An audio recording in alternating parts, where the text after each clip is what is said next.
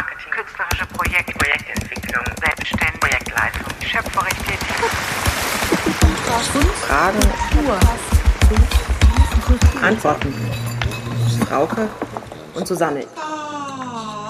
Der Marktstand. Der Podcast für kunstunternehmerisches Risiko. Herzlich willkommen bei Der Marktstand. Wir sind Frauke Und Susanne.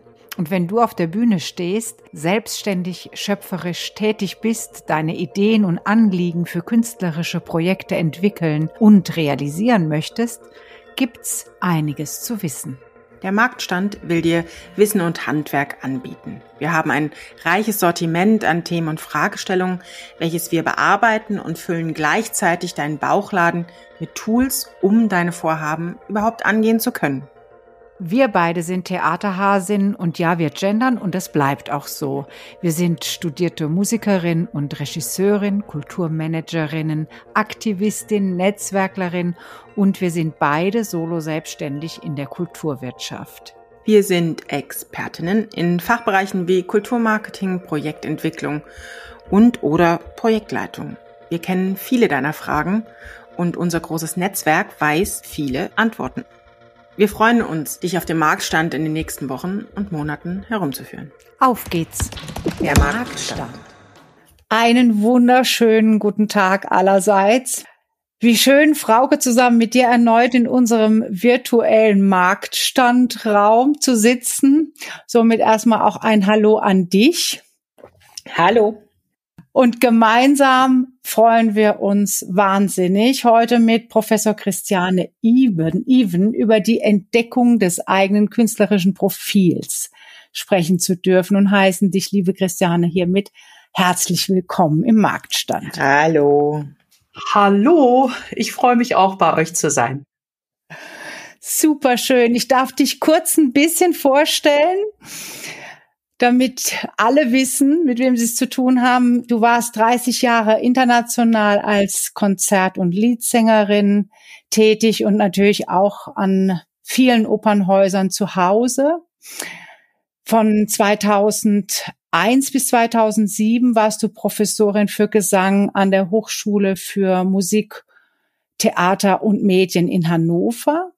Und seit 2013, 14 bist du Professorin für Gesang und seit diesem Semester Vizepräsidentin an der Musikhochschule, für, an der Hochschule für Musik und Theater in München. Jawohl. Du gibst viel, du, du gibst zahlreiche Meisterkurse, du bist äh, ein sehr begehrtes Jurymitglied bei internationalen Gesangswettbewerben und darüber hinaus arbeitest du auch als Coach und Beraterin. Habe ich was vergessen? Ich glaube nicht. Es reicht ja auch. Und nachdem wir jetzt deine professionellen Settings kennengelernt haben, möchte ich mal äh, sagen, versuchen wir dich jetzt auch noch mal ein bisschen auf einer anderen Ebene kennenzulernen. Und wir würden dir jetzt so fünf kleine Fragen stellen, wo du bitte ganz aus dem Bauch heraus antwortest und mal gucken, wo wir landen. Hund oder Katzenmensch? Beides. Nein. Also doch. Also die Erfahrung habe ich nur mit Katzen. Und das war toll. Die sind leider beide schon tot. Die hießen Luca, to Luca und Toni. Oh. Und ähm, benannt nach dem damals, als die Katzen zu uns kamen, als äh, gab es einen italienischen ähm, Fußballspieler, Luca Toni. Ich habe keine Ahnung, aber nach dem wurden die benannt. Und aber ich, ähm, wenn ich jetzt, äh, das könnte mir ein, ein, ein, dann würde ich, glaube ich, jetzt mich mal für einen Hund entscheiden. Aber so ein Hund braucht ja viel Zeit und die habe ich irgendwie leider nicht. ja, Das ist gibt's, gibt's eine. Rasse, die dir gefällt? Wenn Hund? Äh, ja, irgendwie so verspielt müssen die sein und lustig. Und ich, ich finde zum Beispiel, ich habe eine Studentin, die hat einen kleinen äh, schwarzen Pudel, den finde ich so entzückend. Aber ich bin da ähm, ehrlich gesagt auch offen. Okay. Ich würde da eine Fachfrau dazu fragen und eine davon ist ja ist ja hier im Interview beteiligt. Ja, das stimmt, das stimmt, ohne Frage. Ich würde dir auch sofort mit Rat und Tat zur Seite stehen. Du dürftest ihn auch in die Sehr gut. Pension zu mir bringen, wie du weißt. Sehr gut. Okay, nächste Frage. Morgenmuffel oder Spring in den Tag? Spring in den Tag. Alufolie oder diese Bienentücher, Bienenwachstücher, die man jetzt immer ums Essen macht? die habe ich ausprobiert. Die finde ich echt Mist. Aber ich nehme auch keine Alufolie. Ich versuche es irgendwie so mit Glasdeckeln oder irgendwie einfach einen Teller draufzustellen oder irgendwas so zu improvisieren. Sehr ordentlich, sehr umweltbewusst. äh, Strandkorb oder Handtuch im Sand? Ähm, ja, also äh, das ist ja mal eine Frage. Also ich finde Strandkorb toll, wenn es so stürmisch ist und regnet. Ja, vielleicht Strandkorb. Und ansonsten laufe ich lieber am, am, am Meer und ähm, liege einfach sehr ungern in der Sonne rum. Aber im, wenn es stürmt und regnet im Strandkorb, es sich gemütlich zu machen mit einem Glühwein, ist fein. Uns ist Thema besser als irgendwelchen Sand in der Arschkimme zu haben. Das ist auch. ja, nee, gar, das geht gar nicht, das stimmt. Ja. Und daher Chat oder Telefon? Ähm, eher Chat. Ah, interessant. Das hätte ich ja nicht gedacht. Ich werde jetzt einen cremigen Übergang finden vom Chat und Telefon zum, zur Entdeckung des äh, eigenen künstlerischen Profils, um in unser Kernthema einzusteigen. Ähm, ja, am Telefon kann man vielleicht das eigene Profil ein bisschen stärker profilieren. Wenn wir jetzt ähm, den Begriff der Profilbildung, den kennen wir ja oder der ist uns geläufig aus, aus der Markenentwicklung. Was können wir uns unter der Entdeckung eines eigenen künstlerischen Profils vorstellen und warum ist diese Entdeckung deiner Meinung nach so wichtig? Ähm, also, wir bewegen uns ja in einem Spannungsfeld wenn wir Künstlerinnen, Künstler werden wollen, Musikerinnen, Musiker, zwischen einem Spannungsfeld, zwischen dieser eigenen künstlerischen Identität und dem beruflichen, der beruflichen Realität, den Erwartungen, die an uns gestellt werden. Und ähm, ich beobachte oft bei jungen Studierenden, die ich ja in der Ausbildung kenne, aber auch bei jungen ähm, Sängerinnen, die in den Berufs- und Alltag äh, schon streben und, und schon an Theatern sind. Ich, ähm, ich merke, dass oftmals das wirklich die eigene künstlerische Identität zu finden, ähm, das, was einen ausmacht, was einen interessiert, wofür man brennt, wo man sich wirklich zu Hause fühlt, äh, gar nicht so einfach ist. Ähm, viele orientieren sich mehr an den Erwartungen. Was muss ich äh, leisten? Ähm, was muss ich äh, vorsingen? Was ist gewünscht bei Vorsingen? Ähm, wie komme ich überhaupt in den Beruf rein? Und äh, dem die Zeit oder den Raum sich zu nehmen, wirklich in sich hineinzuhorchen, ähm, wirklich zu erspüren, was macht mich persönlich aus, was, ähm, wo ist mein, wo führt mein Weg mich hin, was interessiert mich eigentlich, was möchte ich ausdrücken. Das kommt manchmal zu kurz. Dieser Raum hat aus meiner Sicht zu wenig Platz. Könntest du vielleicht, ähm, du bist jetzt schon relativ lange auch ähm, als äh, Ausbilderin und Begleiterin von jungen KünstlerInnen, von SängerInnen unterwegs. Könntest du so einen Weg mal beschreiben, wie der aussieht? Was, äh, wo ist der Moment, wo man überhaupt realisiert, dass man das braucht und eben nicht nur Mozart, Verdi, Puccini irgendwie äh, drauf schafft, wie realisiere ich das? Ähm ich denke, das kann ich nicht ganz beantworten, wie ich das äh, bemerke äh, als Künstlerin, aber ähm, ich denke, dass es äh, absolut eine Voraussetzung ist, erstmal sich mit sehr vielen Dingen, die in unserem Bereich ähm, zu, es zu entdecken gilt, sich damit zu beschäftigen. Und äh, das heißt, ganz viel Repertoire kennenzulernen, einfach ganz viele, äh, ganz viele Werke kennenzulernen, sich äh, umfassend damit zu beschäftigen, ähm, herauszufinden, interessiere ich mich mehr für Musiktheater oder interessiere ich mich mehr für Konzertgesang, für Liedgestaltung? Ähm, bin ich eher interessiert an, an solistischer Arbeit oder liebe ich es im Ensemble zu singen? Ähm, interessiert mich das, Musik in die Gesellschaft zu tragen? Also habe ich ein pädagogisches Interesse oder Musikvermittlung? Es gibt so viele Entscheidungen mm, und auch, die man, so viele Möglichkeiten und so viele Entscheidungen, die man treffen kann. Aber das Wichtigste ist erstmal so dieses umfassende Beschäftigung mit, mit dieser unendlichen Vielfalt, die, die es zu entdecken gilt und da zu schauen, wo, wo geht mein Weg hin, äh, wofür brenne ich eigentlich, wo finde ich mich in meiner Persönlichkeit, in meinen Interessen einfach wieder. Gibt's denn, sag ich mal, in der deutschen musikausbildenden Szene in den Hochschulen, gibt's dafür denn überhaupt den Raum? Absolut. Also erstmal sagen wir mal die das finde ich immer ein bisschen schwierig, so eine Frage ähm, an den Hochschulen. Denn Hochschulen, so wie das, das Theater, das kann man mhm. eigentlich so gar nicht hm, benennen, finde ich. Es gibt äh, ja eben ganz viele unterschiedliche, äh, ganz unterschiedliche Institute und auch ganz unterschiedliche ähm, Arten der Lehre. Ähm, also ich denke, wenn man im Blick hat, dass an zum Beispiel einer Universität, an einer Hochschule es nicht nur um Ausbildung geht, sondern eben auch um Bildung. Also dass beides äh, sehr wichtig ist, dass sich zum Beispiel eben mit Musik zu beschäftigen, ist ein Wert an sich, der ist fern von jeglicher Berufsrealität oder Ökonomie oder Effektivität an sich wertvoll, sich zu beschäftigen. Und äh, natürlich müssen wir auch im Blick haben, dass die Menschen, die diesen Beruf ergreifen wollen, auch ähm, die Fähigkeiten erlangen, auch das wirklich zu schaffen oder eben auch äh, so in der Lage sind, damit einfach ihr Geld zu verdienen.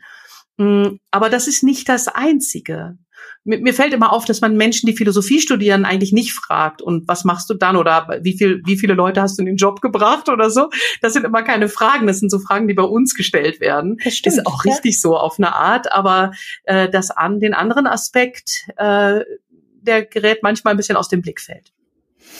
Ähm, würdest du denn sagen, dass, dass die ähm, Entfaltung, die Entdeckung, vielleicht auch Aufdeckung des eigenen künstlerischen Profils heutzutage eine größere Rolle spielt als vielleicht vor 30, 40 Jahren? Ähm, das kann ich ähm, auch so eigentlich nicht beantworten. Ähm, was ich wahrnehme, wenn ich einen Unterschied feststelle, ist, dass natürlich die äh, einerseits die Möglichkeiten, sich zu informieren, ähm, die Möglichkeiten ähm, Bildung, äh, Zugang zur Bildung zu haben, sind ähm, ja viel vielfältiger und leichter geworden, also auch durchs Internet. Also wir haben ja einen, einen Zugang zu Wissen und zu, zu Bildung, das ist ja äh, geradezu herrlich.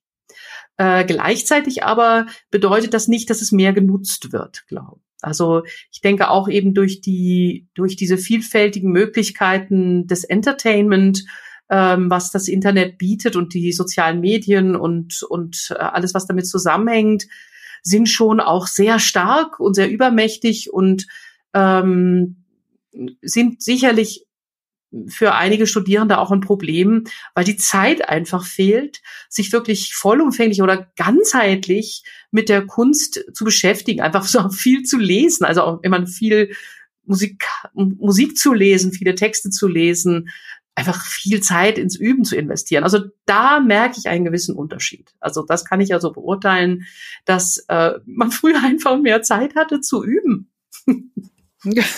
Ja, interessant. Und, und wenn du und wenn du jetzt so ähm, könntest du, wir haben ja so eine Zielgruppe, die vielleicht gerade frische Abgänger vom, vom Studium oder äh, Berufseinsteigerinnen, äh, vielleicht auch welche, die sich eben gar nicht so direkt in der Institution heimisch fühlen wollen, sondern selbstständig und unabhängiger weitergehen wollen in ihrem Beruf. Was würdest du sagen, sind so die wichtigsten Aspekte, die für dich eine gelungene ähm, eigene künstlerische Profilbildung signalisieren? Also als erstes äh, denke ich, ist es eine Voraussetzung, seine eigenen Interessen, seine eigene äh, kennenzulernen. Also was interessiert mich wirklich? Wofür brenne ich? Und da es so unendlich viel Musik gibt, wäre es einfach auch, äh, könnte ich mir vorstellen, gibt es Schwerpunkte. Und die herauszufinden sind interessant. Also bin ich eher der Mensch, der auch so sich, sag mal, für, den, für die forschende Beschäftigung mit Musik äh, interessiert, also vielleicht auch für die historische Aufführungspraxis? Oder bin ich interessiert an zeitgenössischer Musik? Oder ähm, ist mein Schwerpunkt in der Ital im italienischen Fach? Oder also überhaupt das erstmal herauszufinden, ist ja eine riesige Aufgabe. Äh, man muss ja erstmal so viel kennenlernen. Und sich auf diese Suche zu begeben, wo schlägt mein Herz? Wofür schlägt mein Herz? Das ist, das braucht Zeit und Ruhe und Entwicklungsmöglichkeiten. Und ähm, wenn ich das für mich äh, erstmal einiges entdeckt habe, dann äh, wie schaffe ich das, mich so intensiv in die Sachen hineinzuarbeiten, dass ich ähm, auch eine Art Selbstvertrauen entwickle. Ich habe da auch etwas zu sagen. Ich habe da einen, eine Ausdrucksfähigkeit, ein Mitteilungsbedürfnis, ich äh, äh, Mitteilungsfähigkeit. Ähm, überhaupt das, die eigenen Möglichkeiten, die, das eigene Interesse, das sind ja zwei verschiedene Dinge auch, die muss man auch miteinander mit in Beziehung setzen, mh, hm, zu entdecken. Das ist erstmal die absolute Grundlage damit wir auch in dem, was wir singen, jetzt, also ich, ich bleibe jetzt mal so bei meiner, bei meiner Profession, äh, auch wirklich überzeugend sind. Und vielfach ist man beeinflusst von diesem Diktat auch so der, der, der, sagen wir mal, des üblichen Kanons von Vorsinger, Arien und alle quälen sich irgendwie mit denselben Arien und denselben Schwierigkeiten und und äh, denken, das ist irgendwie der Weg, äh, aber das kann es ja nicht sein. Also das das wäre ja dann auch, da wäre ja gar keine Unterschiedlichkeit und keine keine ähm, wirkliche Profilierung möglich, wenn wir immer alle nur das Gleiche machen. Ne? Mhm. Ich bin jetzt mal ein bisschen fies und überlege gerade mal ja. weiter. Ähm Nehmen wir mal an, ein junger Sänger, eine junge Sängerin gehen raus, sind diesen Weg gegangen, gehen raus aus einer Hochschule, aus einer Ausbildung, starten. Und jetzt gibt's ein Haus oder ein Veranstalter, ist ja völlig Humpe, ähm, der sagt, Mensch, lass uns doch, weiß ich nicht, Mr. Solamnis auf der einen Seite, Konzert und äh, ein Freischütz irgendwo, keine Ahnung. Hm, jetzt habe ich aber einen Kern für mich gefunden, merke, hm, ja, das ist es eigentlich nicht so recht, sowohl äh, vom Repertoire, vom, vom, vom, von den Werken her, aber dann kommt auch noch dazu, dann mag vielleicht auch ein Haus mit einer Regie, äh, Regie dahinter stehen, die mir vielleicht auch nicht so ganz zusagt und aber auch ein Dirigent. Wie viel äh, Kraft braucht es, auch Nein zu sagen. Ähm, wie gehe ich mit sowas um? Du hast es gesagt, die Lebensrealität zu Beginn, die, die, die Berufsrealität. Wie kriege ich das hin, dass die Deckungsgleichheit zu finden mit meinem, mit meiner künstlerischen Profilierung, meinem Anspruch, aber auch mit dieser Lebensrealität und Berufsrealität? Mhm. Ja, also das denke ich ist ein ganz, muss jeder für sich ganz individuell entscheiden. Ähm, wir beschäftigen uns einerseits mit unserer künstlerischen Identität und das ist immer, muss immer natürlich, ähm, wenn ich in diesem Beruf arbeiten will, äh, in Beziehung gesetzt werden zur beruflichen Realität. Und dazu gehört eben vieles, was du gerade angesprochen hast. Nicht nur der Theateralltag, an dem man so als ähm, in seiner, wenn man so vieles wie möglich abdecken kann, ist man äh, immer beliebt, weil das ist einfach billiger Läuft, genau. und praktischer. Also dieses äh, dieser Aspekt klar. Ähm, und auch wenn man, äh, sagen wir mal, nicht schwierig ist und und äh, sich auf alles Mögliche einlässt, ist ist klar, ist auch einfach praktischer für ein Theater.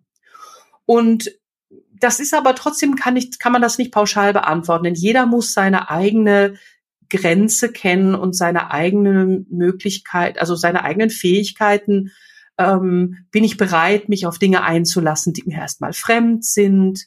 ähm, wo sind meine Grenzen, wo sind auch meine Grenzen, äh, wo wird meine Menschenwürde vielleicht verletzt, äh, wo möchte ich sagen, ich gehe hier bis hierhin und nicht weiter oder ähm, äh, kann ich wirklich alles was du angesprochen hast, alles Mögliche gleichzeitig singen. Ähm, ich vermute mal, das kann keiner. Also da muss ich das gut kommunizieren, wo eigentlich meine musikalischen oder auch eben ähm, äh, Grenzen sind, also auch eben meine konditionellen Grenzen oder meine Fachgrenzen. Ähm, es bringt ja nichts, sich äh, alles zu machen und dann eben sehr schnell erschöpft zu sein oder eben auch äh, sich zu schaden. Das auch dies für sich einzustehen, das ist ein Teil dieser dieses Berufes, den man lernen muss und auch Nein sagen zu können, mal was absagen zu können. Das ist sicherlich enorm schwer. Ähm, dass ich äh, habe sehr viele Gespräche, die sich um diese Thematik drehen. Ja, ja weil das, das ist, ich mir äh, vorstellen. ja, ich auch. Das sind ja dann auch ganz schnell, da ist man eben ganz schnell bei diesem berühmten, bei der berühmten gesunden Selbsteinschätzung auch, die ja in, im Endeffekt auch erstmal sehr viel Erfahrung braucht zu mir hat mal eine sehr kluge Person gesagt, also eine ähm, ein sich überschätzen ist genauso schädlich wie ein permanentes oder nicht schädlich nicht, aber ähm, ähm, schwierig damit umzugehen, wie jemand, der sich permanent unterschätzt. Also ein, ein gesunde, eine gesunde Selbsteinschätzung bedarf wie, wie findet man diese? Und ähm, weil dazu braucht es ja auch schon wieder eine Selbsteinschätzung wie kann man dahin gelangen, dass man wirklich weiß, wie man wo die, wo die eigenen Grenzen liegen, die eigenen Möglichkeiten, die eigenen Fähigkeiten, die Schwächen, die Stärken. Mhm. Das bedeutet natürlich viel Beschäftigung damit und viele Erfahrungen sammeln über sich selbst und äh, einfach in, in aller Ruhe auszuloten und seine eigenen Grenzen kennenzulernen. Das ist im Grunde genommen Teil unserer äh, wie, wie wir uns auf den Beruf äh, einstellen und auch Teil, muss auch Teil der Ausbildung sein. Ähm, und ich habe die Erfahrung gemacht, umso klarer die Selbsteinschätzung ist, umso klarer man auch seine eigenen Grenzen äh, formuliert, ähm, umso besser ähm, ist es auch äh, in der für alle, die für einen arbeiten, zum Beispiel mit Agenturen oder eben auch KBBs am Theater, wenn man das ganz klar sagt und ganz für sich ganz stimmig ist damit, ähm, ist das eigentlich eher positiv. Denn oftmals entstehen so Überforderungssituationen einfach auch aus Unwissenheit und äh, aus Unklarheit über die Möglichkeiten der Person. Und die, die wir sind die Experten von unserem Instrument und unserer künstlerischen Identität. Das, dafür müssen wir einstehen. Und, und die Art und Weise, wie man das kommuniziert, ist natürlich auch wichtig. Also wenn das immer auch konstruktiv und klar und, und auch zugewandt ist äh, innerhalb, sagen wir mal, mit Agenturen oder Theatern, umso leichter äh, können die auch darauf reagieren. Ich gehe noch mal einen Schritt weiter, weil ähm, wenn wir also bleiben wir mal bei den bei, bei Sängern, die eben ein Werk auch ein Stück weit eines Komponisten, eines anderen Künstlers erfüllen, kann es dann auch passieren, dass eine eigene künstlerische eine eigene künstlerische Identität manchmal auch clasht mit einem musikalischen mh, Anspruch eines Komponisten, eines Werksverständnis, eines Miteinanders. Da gehen wir noch eine Ebene weiter, als wenn wir mit Theatern oder KBBs oder ähnlichem reden, sondern da gehen wir ja schon ein Stück weit in so eine ästhetische ähm, Fragestellung. Und äh, kann man sowas überhaupt vermeiden oder ist es nicht eigentlich auch These ganz interessant, das eben nicht zu vermeiden, sondern es wirklich auch aufeinander clashen zu lassen und zu gucken, was passiert? Mhm. Ähm, bezieht sich deine Frage jetzt auf den Umgang mit äh, Uraufführungen oder mit zeitgenössischen Werken, wo die ähm, oder Das oder generell? Eher, noch, eher generell, gar nicht so sehr auf Zeitgenossen, weil ich finde gerade Zeitgenossen, die auch noch leben, mit denen man in den, in den Austausch und Dialog gehen könnte, ist noch mal was anderes. Ich rede unter anderem, weiß ich nicht, lass es Beethoven, Mozart, Ja, ja, okay. Also also den üblichen Kanon. Okay, äh, verstehe, ja. Also das ist natürlich eine, eine ähm, ästhetische Frage oder Diskussion, die äh, uns ausübende MusikerInnen täglich beschäftigt. Also inwieweit ähm, ist unsere, unser subjektiver Blick auf ein Kunstwerk äh, in Beziehung zu setzen mit einem mit der sogenannten Werktreue. So, also das äh, ich glaube ja, dass das in dem Sinne ja gar nicht gibt. Also einen objektiven Zugang zu einem Kunstwerk kann es nicht geben, weil wir sind natürlich immer, wir bleiben immer, äh, unser Blick ist immer ein subjektiver. Ähm, das ist aber ein eine ganz interessante Frage, mit der ich die es immer wieder auszuloten gilt. Ähm, mich stört zum Beispiel, wenn mh, also Menschen das Stück dazu verwenden, ihre eigene äh, emotionale Befindlichkeit oder so auszudrücken. Also wenn Okay. die eigene Interpretation ähm, bedeutet, dass, äh, dass das eigene Ich, also stärker ist als das Werk. Und ich glaube auch, dass das gar nicht so interessant ist meistens, dass es eben auch sehr begrenzt ist. Ähm, wenn wir uns, umso intensiver wir uns mit einem Stück beschäftigen, umso, umso respektvoller wir damit umgehen, umso äh, umfassender wir es analysieren in all seinen Aspekten, umso interessanter wird unsere eigene Interpretation. Also ähm, wir sind dazu da, äh, dieses Stück zum Klingen zu bringen. Und natürlich geht das durch uns durch und wir haben unsere eigene, eigene Interpretation, aber nur auf der Basis der intensiven Beschäftigung mit Text und Musik. Du hast es eben gerade schon angesprochen, als du fragtest, ja, was meinst denn du jetzt Zeitgenossen, Uraufführungen oder was anderes? Was ist denn der Unterschied mit Zeitgenossen?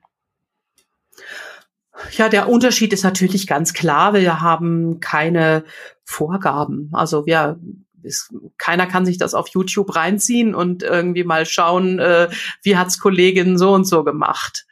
Ähm, was manchmal ein großer Vorteil ist, und zwar in, aus verschiedenen Blickwinkeln. Also erstens ist man natürlich nochmal selber wirklich ganz anders gefordert. Ähm, es gibt keine ähm, Möglichkeiten der der Nachahmung, des Wiederkäuens, sagen wir es mal so. Ähm, das finde ich total interessant und ich weiß, dass eben viele, ähm, zum Beispiel von den jungen SängerInnen, sind manchmal super gestresst, weil es so viele tolle Vorbilder gibt. Also jede, die eine Pamina-Arie auspackt, hat irgendwie schon tausend tolle Paminen gehört oder dann hat das so einen Heiligenschein, das Stück, und dann geht einem die Kehle schon zu. Bei zeitgenössischer Musik habe ich die Erfahrung gemacht, entdecken Leute einfach ihre eine freie Höhe, weil sie so völlig ähm, so so ganz losgelöst einfach drauf lossingen können. Das sind, hat manchmal erstaunliche Effekte. Also ähm, klar, aber es fordert natürlich ganz besonders äh, unsere eigene äh, künstlerische Fantasie und und ähm, das ist nochmal ein ganz ganz besonderer Bereich, den ich ausgesprochen spannend finde. Für mich ist ja gerade bei der zeitgenössischen Musik auch noch so wahnsinnig spannend, dass wir da auch mit Komponisten und KomponistInnen zu tun haben, mit denen wir ja. einfach miteinander auch reden können. Also das merke ich immer wieder, ob das, ich habe letztes Jahr eine Ohrführung mit Gordon Kamp gemacht oder habe jetzt mit einem Komponisten eine Winterreise, aber dann auch verändert und eingegriffen und mit Elektronik und so kleinen Installationen und so. Das finde ich ja noch viel spannender an solchen Stellen mit den schöpferischen äh, Werksgenerierern auf der einen Seite und das dann überhaupt erst mit einem Interpreten, der aber selber ja einen eigenen Blick generiert, nochmal ähm, durch einen Filter zu stecken. Und meine Erfahrung ist, dass dann auch äh, KomponistInnen nochmal ganz andere Wege, andere Möglichkeiten, andere Ideen auch da herausnehmen. Und für mich ist das eigentlich dieser Diskurs und dieser Austausch ist für mich in Sachen künstlerischer Profilbildung auch was ganz Wesentliches. Nämlich, ja, dass man miteinander redet. Oh. Ja, also unbedingt. Also wir haben zum Beispiel, also ich habe schon mehrfache Projekte gemacht mit Studierenden meiner Klasse, die mit Studierenden der Kompositionsklassen bei uns. Und Super. dann äh, haben die zusammen, also haben die jeweils, hat immer ein, eine Komponistin, ein Komponist ein Stück geschrieben. Und dann konnten, natürlich war das so, so interessant, man konnte die fragen, was sie eigentlich damit meinen. Und die konnten gleichzeitig auch lernen, dass man nicht irgendwie auf einem hohen B äh, fünf Takte lang Pianissimo äh, singen kann, Warum wenn man gerade angefangen hat. Ne? Also so, das sind natürlich, also dass die auch ein bisschen was über die Möglichkeiten des Instruments lernen und dadurch ähm, auch realistischer äh, schreiben können. Aber was so. passiert denn zum Beispiel, wenn diese Profilbildung stattfindet und eigentlich ist da ein toller Künstler und es gibt vielleicht gar keinen Markt dafür? Gibt es dafür überhaupt Lösung? Ich weiß es nicht. Ich, es ist nur eine. Also auf jeden Fall, ich hätte überhaupt keine Lösung, die ich irgendwie ähm, pauschal ähm, oder so, die allgemeingültig sein kann. Also wenn wir in diesem Spannungsfeld stehen, äh, meine künstlerische Identität möchte ich verwirklichen, ich möchte äh, in diesen Beruf hinein, ähm, ich muss auch akzeptieren, dass es einen, einen sogenannten Markt gibt, äh, der auch Interesse haben muss an dem, was ich tue. Und das ist ja das kann nur jeder für sich selber beantworten. Also wenn ich merke, ich, ich habe eine ganz spezielle äh, künstlerische Vision und ich möchte die unbedingt umsetzen, ähm, auch wenn es dafür keinen Markt gibt, dann hängt es natürlich auch von meiner Fantasie ab und von meiner, von meinem langen Atem dafür, von vielleicht auch von Mitstreitern. Kann ich da wirklich etwas entwickeln, hm, was irgendwann einfach sein Publikum findet, was interessant wird? Also sowas gibt es ja immer in der Kunst, sonst würde sie sich ja nicht weiterentwickeln. Viele ähm, bildende Künstler haben ja auch von die meisten von ja. Auftragswerken gelebt und haben eben nebenbei ihre, ihre ihr eigenes künstlerische Profil gelebt, äh, erfunden, äh, entdeckt. Ja, wir, also wir die Entscheidung und die Gewichtung kann man nur selber mit fällen. Ne? Also da ist ja Markt eh noch mal äh, schwierig, äh, das Wort im rein äh, wirtschaftswissenschaftlichen Sinne. Und dann glaube ich, wenn man den Atem hat und wie du gesagt hast, sich auch Ansprechpartner sucht, Mitstreiter sucht. Ich glaube ja, irgendwann, ich glaube an die darwinistische Auslese an der Stelle, wenn du nur lang genug durchhältst, dass man irgendwann wird man die Chance haben, äh, das durchaus einmal umzusetzen und zu schauen, weil was passiert denn? Du überlegst dir jahrelang was und glaubst, du hast es gefunden und dann machst du es und dann ist es doch nicht das, was du meinst, was es hätte sein können. Das ist dann eine harte Kiste, glaube ich. Dann fängt man von vorne an. Dann kommt wieder aber die, das ist die, vielleicht die, so. die Selbsteinschätzung. Ich weiß es ja. nicht, aber das ist natürlich ein hartes Thema an der Stelle und es fordert natürlich auch ähm, eine gewisse Ehrlichkeit mit sich an solchen, in solchen Momenten und ähm, vielleicht auch die äh, Befähigung, auch harte Entscheidungen zu treffen, egal in welche Richtung, ja, ohne das zu werten, raus, rein, völlig egal. Aber ich glaube, das ist mit das Härteste an der Stelle, an ja, so natürlich. Punkt zu kommen. Mhm. Ja, das, da das Allerhärteste ist, das Allerhärteste ist, sich einzugestehen, dass ich vielleicht äh, von diesem Beruf geträumt habe, aber nicht für ihn geeignet bin. Geeignet bin. Denn das kommt relativ oft vor, dass ich das, dass ich mich da auf den Weg mache und das gerne machen möchte, aber mir eingestehen muss, dass es nicht reicht. Und das ist sicherlich sehr schmerzhaft. Oder ich mir eingestehen muss, dass es gar nicht zu meinem Lebenskonzept passt. Dass ich erst während ich äh, da da die Ausbildung vielleicht mache oder eben dieses, dieses Studium mache, spüre, nein, das, das so, so möchte ich gar nicht leben. Also ich, das passt gar nicht für, für meinen, meine, meinen Lebensplan. Also da gibt es, gibt es sehr viele äh, Situationen, die schwer sind, wo man schwere Entscheidungen treffen muss. Ganz richtig. Ja. Das ist dann auch eine Art Profilbildung, vielleicht keine rein künstlerische, aber durchaus auch eine Profilbildung. Wir müssten jetzt leider langsam zum Schluss kommen und ich würde es gerne noch einmal zusammenfassen, was wir so als Fazit aus dem Gespräch mitnehmen können. Die Aspekte, die wir für eine künstlerische Profilbildung heute in Betracht gezogen haben, sind erstens, sich selbst zu erkennen, wofür brenne ich, wo bin ich künstlerisch, musikalisch entflammbar. Zweitens, Neugierde, sich auf eine Entdeckungsreise zu begeben, Werkschau von Bekanntem und Unbekanntem, vieles kennenlernen, hören, erkundschaften. Drittens, eine tiefe Auseinandersetzung mit dem Entdeckten, also mit dem Werk. Viertens, die subjektive Sichtweise, meine künstlerische Interpretation in Einklang mit dem Werk zu bringen. Fünftens, sich erlauben, für dieses, für diesen Weg auch mal die Erwartungen des sogenannten Marktes unbeachtet zu lassen. Das ist, kostet Mut. Sechstens, eine gesunde Selbsteinschätzung.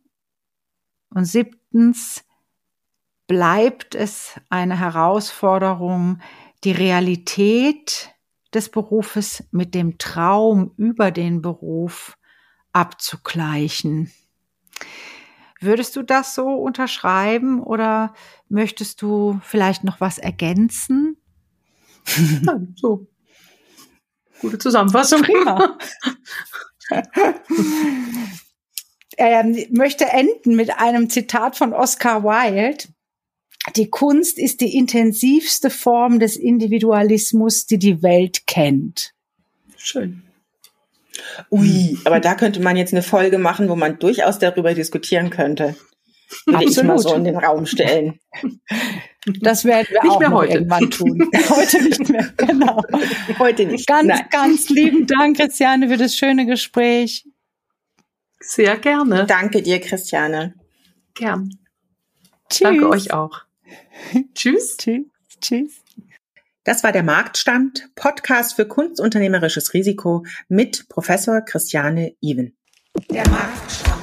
Fragen, Antworten. Ganz herzlichen Dank, dass du dabei warst.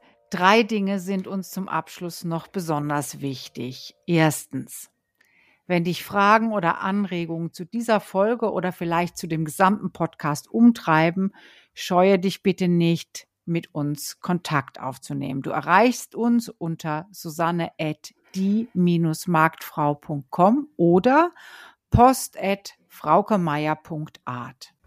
Zweitens, wenn dir die Folge gefallen hat, bewerte unseren Podcast gerne auf iTunes, um ihn somit für andere sichtbar zu machen.